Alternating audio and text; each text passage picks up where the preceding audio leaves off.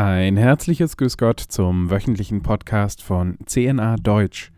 Mein Name ist Rudolf Gehrig. Ich bin Chefkorrespondent für das deutschsprachige Europa. Wenige Tage bevor nächste Woche das lange erwartete externe Missbrauchsgutachten des Erzbistums München und Freising veröffentlicht werden soll, hat Papst Emeritus Benedikt die Aufarbeitung begrüßt sowie die bevorstehende Veröffentlichung. Er selbst habe zur Aufklärung beigetragen, erklärte sein Privatsekretär Georg Genswein, der auch betonte, dass dem Papst das Schicksal der Betroffenen sehr zu Herzen gehe. Wie Sie unter anderem unserer Berichterstattung entnehmen konnten, wurde der Veröffentlichungstermin aus unterschiedlichen, teils schwer nachvollziehbaren Gründen immer wieder verschoben.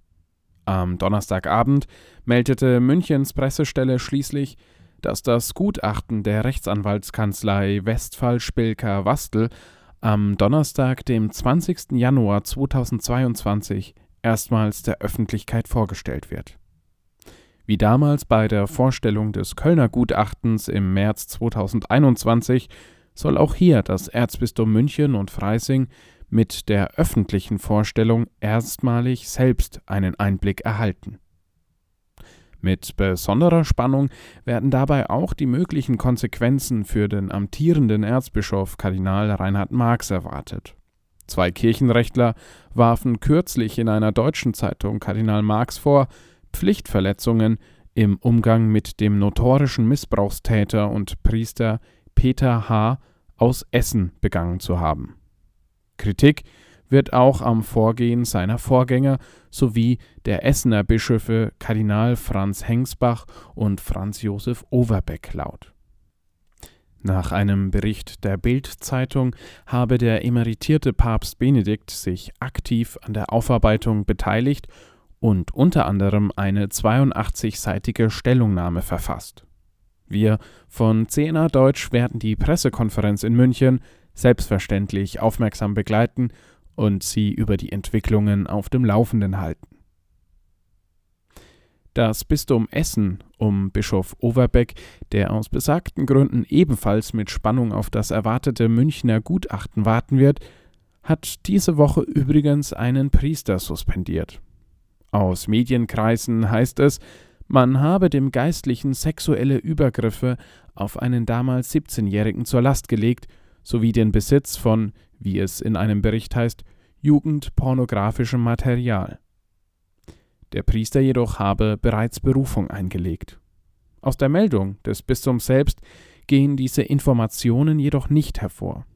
In der Pressemitteilung heißt es ganz lapidar, das Bistum Essen hat einen Priester suspendiert und ihm die Ausübung seines Dienstes verboten.